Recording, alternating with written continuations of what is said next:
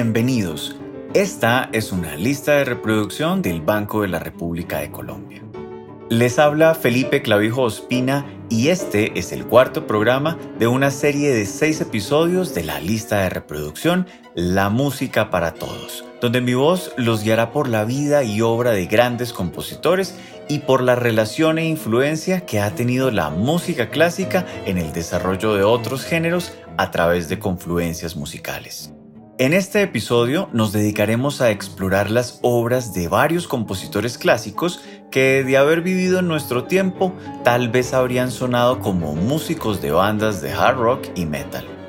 Con este propósito nos hemos dado cita con Ludwig van Beethoven, Anton Bruckner, Carl Maria von Weber y Richard Wagner como si se tratara de una reunión de las grandes leyendas del thrash metal Metallica, Megadeth, Slayer y Anthrax, más conocidas como The Big Four.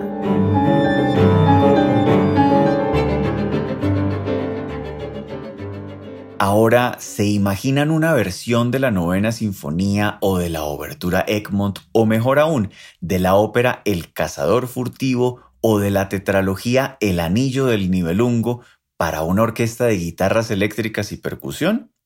Bueno, lamentablemente aún esas versiones no existen, pero en este episodio quiero que nos acerquemos a un experimento similar, el contraste entre obras clásicas que tienen un sonido muy pesado, como el heavy metal, y composiciones de artistas de nuestro tiempo que representan los géneros más pesados del rock.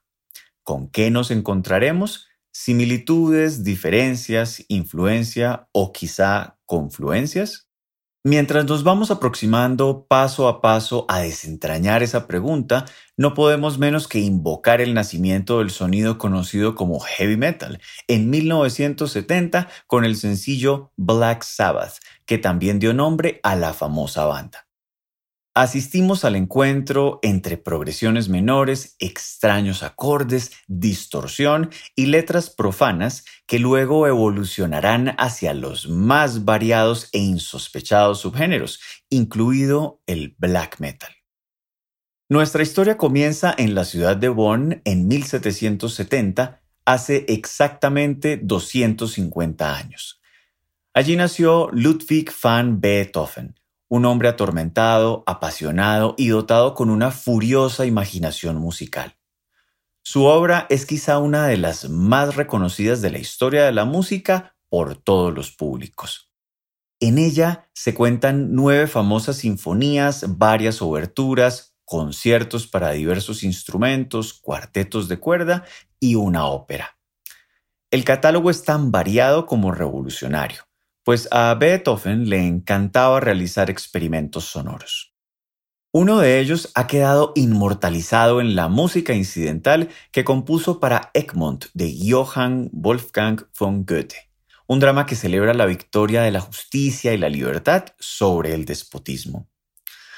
La música de la obertura refleja, por un lado, la opresión que sufre el pueblo holandés con una potente melodía inicial a cargo de las cuerdas más graves de la orquesta, y por el otro, el júbilo por la futura liberación que comienza con el sacrificio del caudillo, interpretado hacia el final de la obra por las cuerdas, los vientos y los bronces. Un mensaje de esperanza a partir de la derrota. La oscura tonalidad de Fa menor en Egmont nos permite acercarnos al sonido pesado de Metallica y Slayer en Harvester of Sorrow y Angel of Death, que también transita por tonalidades menores pero con los poderosos efectos de la distorsión. ¿Se imaginan lo que Beethoven habría hecho con un par de guitarras eléctricas en su obertura? Pues bien, nuestro ejercicio consiste en tratar de reemplazar mentalmente el sonido de la orquesta sinfónica por un ensamble de guitarras eléctricas. Quizá, después de todo, Metallica y Slayer no están tan lejos de Beethoven como normalmente se asume. De Alemania pasamos a Austria para encontrarnos con Anton Bruckner, un compositor singular desde donde se le mire. Incluso desde su aparente timidez, era un hombre de múltiples facetas y manías, discreto, metódico y devoto de la fe católica, que estaba obsesionado con la perfección y la simetría. pero también con las mujeres adolescentes y el culto hacia los cuerpos muertos.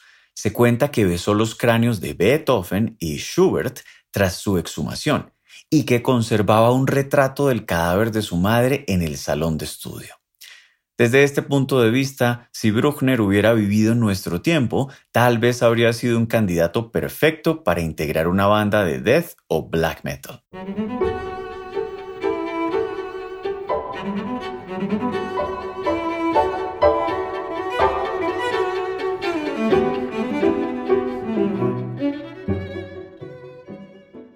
Ahora, si miramos al músico, lo primero que tendríamos que destacar es su gran talento como organista e investigador de la música antigua y de Bach, pero también de la moderna, siendo un gran admirador de Wagner, a quien conoció en persona. Entre sus obras contamos misas, motetes y su pasión máxima, la música orquestal, para la que compuso nueve sinfonías que representan sus aprendizajes como intérprete, profesor e investigador. La novena sinfonía inacabada es una suerte de síntesis de su vida y obra, de la luz y las tinieblas que lo rodearon, así como también de sus inseguridades y aspiraciones, en la que exploró una orquestación más oscura, más ruidosa y disonante. Son esas sonoridades un tanto más misteriosas y violentas que nos recuerdan a los planetas de Holst y a Star Wars, las que queremos complementar con otros sonidos duros del siglo XXI, en Inner Self de Sepultura y A New Level de Pantera. Carl Maria von Weber es nada menos que el inventor de la ópera alemana. De su pluma surgieron los sonidos de la noche, del bosque, de las brujas, las hadas y los demonios, también de algunas comedias y obras religiosas. Fue un maestro indiscutible del arte de la orquestación, tanto en obras instrumentales como en la ópera, e inspiró a toda una generación de compositores, entre los que podemos contar a Chopin, Mendelssohn, Liszt, Wagner y Mahler. Para Weber, los teatros de ópera fueron su casa y postrera morada, desde Praga y Dresde hasta Londres. Fue en esta época donde se impuso la tarea de crear una ópera genuinamente alemana en contestación a la frívola y dominante versión italiana.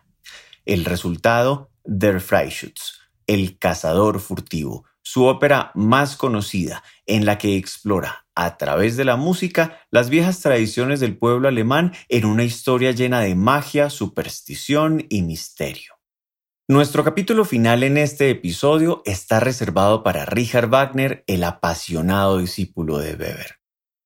Del famoso compositor alemán sabemos que tuvo una vida convulsa, llena de altos y bajos, pero una determinación inquebrantable para lograr su objetivo primordial, crear la nueva música de la nación alemana, el arte total.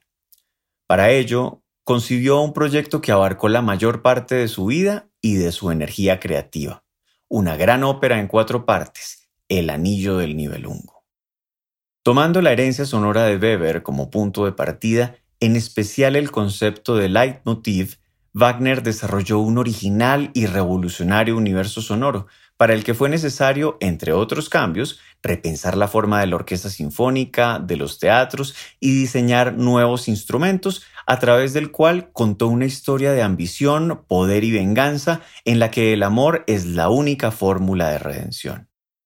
Los experimentos sonoros que caracterizan la música de las óperas de Wagner nos acercan a mundos desconocidos, siniestros y a la vez apasionados, con notas graves y coléricas que casi siempre nos toman por sorpresa.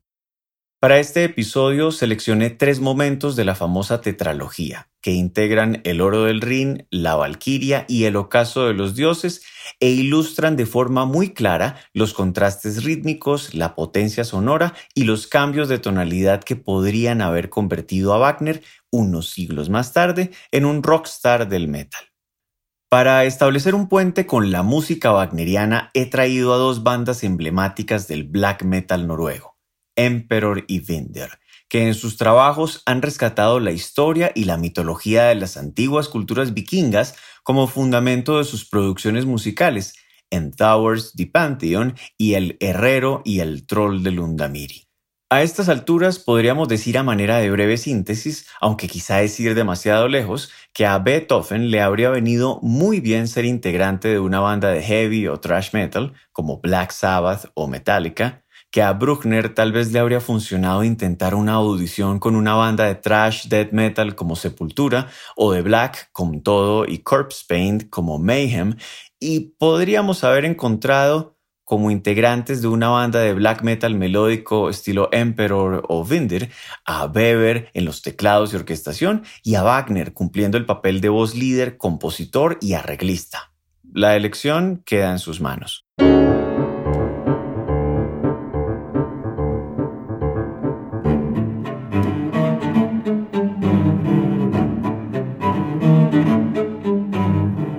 Los invitamos a escuchar la lista de reproducción La Música para Todos, que se encuentra disponible en la cuenta de Spotify Banrep Cultural. Toda la actividad cultural del Banco de la República se encuentra en la página web www.banrepcultural.org, en Facebook como Club de Música Biblioteca Luis Ángel Arango y en Instagram, Twitter y YouTube como Banrep Cultural. La investigación, selección musical y presentación de este episodio fue realizada por quien les habla, Felipe Clavijo Ospina. La edición y montaje estuvo a cargo de Jefferson Rosas y la producción a cargo de María Alejandra Granados. La música de este podcast es parte de Conversaciones, Variaciones para violín, violonchelo y piano Opus 32 del compositor Juan Antonio Cuellar, interpretada por el ensamble Lincoln Trio. Los esperamos en nuestro próximo episodio.